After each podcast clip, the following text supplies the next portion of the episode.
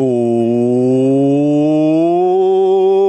mi gente, buen día. Bienvenidos a otro episodio de Mañanas con Leo. Soy su anfitrión, Leo. Jueves 6 de diciembre.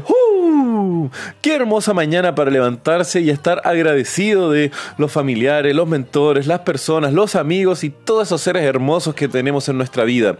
Y creo que es súper bueno a veces tomar perspectiva de la vida que hemos vivido, pero también al mismo tiempo es tomar y pensar en aquellos que han vivido mucho más que nosotros, nuestros padres, tíos, abuelos, etc. Y cómo ellos tienen una experiencia bastante vasta que nos pueden impartir y compartir lo que ya han vivido, aprendiendo y aprovechando de esta rica fuente de sabiduría y conocimiento.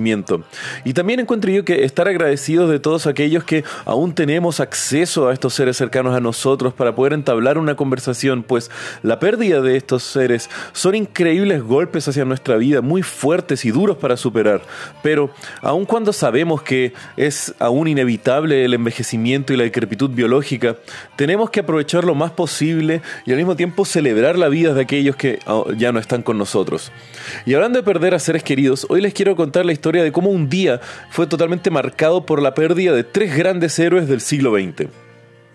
El 22 de noviembre de 1963 es posiblemente uno de los días más memorables del siglo pasado. Y esto es por el fallecimiento no uno, no dos, pero de tres grandes que cada uno merece su espacio y reconocimiento en la historia de la memoria colectiva.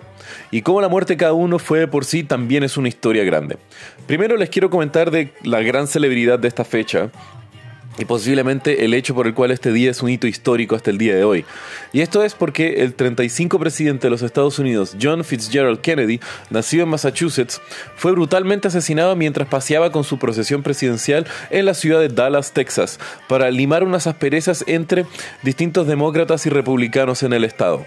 Y lo que parecía ser una visita normal se transformó en el último día de lo que apuntaba a ser uno de los mejores presidentes en Estados Unidos, el impulsor de la carrera espacial y al mismo tiempo el hombre que puso la meta de poner a la humanidad en la luna al final de la década. Posiblemente uno de los asesinatos más conocidos de la historia moderna y hasta el día de hoy fluctúa lleno de hipótesis sobre las posibilidades de conspiración asociadas a su asesinato, llamando por ejemplo a su asesino Lee Harvey Oswald como un agente controlado por alguna agencia, o al mismo tiempo como una posible distracción, mientras eran otros los tiradores que efectivamente cumplieron este horrible asesinato. Pero eso es un tema bastante complicado y no creo que es el foco del episodio de hoy. Después de haber fallecido, fue enterrado en el cementerio de Arlington, en el cual se dice que fue el funeral más atendido por dignatarios internacionales, con más de 90 líderes de todo el mundo reuniéndose para hacer homenaje a la pérdida de este gran líder. Ahora, en el mismo día, pero en otro lado del mundo, perdíamos a otro grande de la humanidad, C.S. Lewis. Famoso autor de las crónicas de Narnia junto con otros cuentos y ensayos, Lewis fue un gran contemporáneo y al mismo tiempo amigo muy cercano de otras luminarias de la literatura británica y de la fantasía como el inigualable John Ronald Rule Tolkien.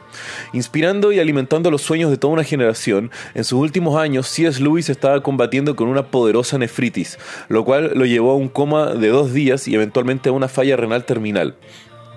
A una semana de cumplir sus 65 años, colapsa frente a su cama y es encontrado por su mismo hermano Warren Lewis.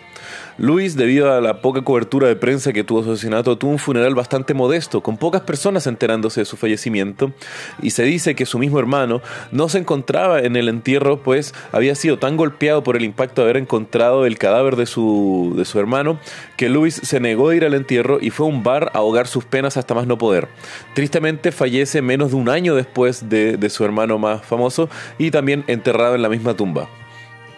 Y finalmente la tercera luminaria que fallece el 22 de noviembre del 63 fue el grande Aldous Huxley, escritor de ciencia ficción conocido por su profética y hermosa novela Un Mundo Feliz, nieto del gran divulgador científico Thomas Henry Huxley, un zoólogo que fue un gran defensor de la teoría de la evolución de las especies de Darwin, lo que para su época fue muy criticado y hasta ridiculizado, siendo llamado como el Bulldog de Darwin debido a su férrea defensa de ciencia de la ciencia de Darwin. Pero no solo por su obra de ciencia ficción fue conocido Huxley, sino también por una de sus obras no ficción conocidas como La Puertas de la Percepción, un libro donde Huxley hace recuento de sus experiencias con distintos psicodélicos. O sea, eran los años 60, así que fue una época hermosa para todo lo que era la experimentación de neuroestimulantes. Pero bueno, fue tal la fascinación y el interés que tenía Huxley por los psicodélicos que durante sus últimos momentos y con el apoyo de su mujer, él, eh, debido a que no podía comunicarse, dio un avance de un cáncer de laringe, eh, dio un último pedido en su lecho de muerte que solicita a su mujer una orden muy simple. 100 microgramos de LSD puro inyectado de forma intramuscular.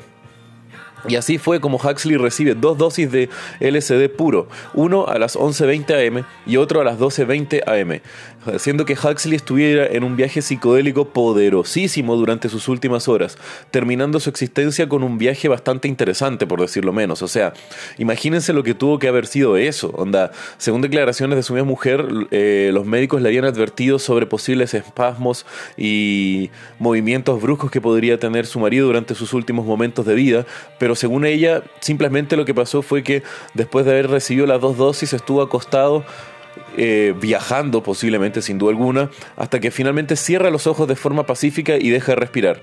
Lo cual me deja pensando un poco de qué podría hacer yo después si tengo algún día un lecho de muerte. El tema es que al día siguiente se hace un pequeño homenaje a Huxley por amigos cercanos y otros intelectuales y eventualmente sus restos son llevados y enterrados en el mausoleo familiar. Al mismo tiempo, en homenaje a Huxley, su buen amigo y compositor Igor Stravinsky compone una de sus últimas obras en, en nombre de este gran escritor. Pero obviamente estas dos últimas muertes en temas mediáticos fueron totalmente opacados por el asesinato de Kennedy. Pero encuentro yo que merecen un espacio los tres juntos, como cada uno fue un grande en su área y cómo al mismo tiempo comparten esta fecha de su muerte, haciendo que el 22 de noviembre de 1963 sea un gran día para la historia aun cuando podamos ahora celebrar la vida de estos grandes personajes. Y bueno, mi gente, si quieren saber más de lo que les hablé hoy, pueden ver los links en la descripción del episodio y como ya saben, que tengan un muy buen día. Los quiero, mi gente. Besos.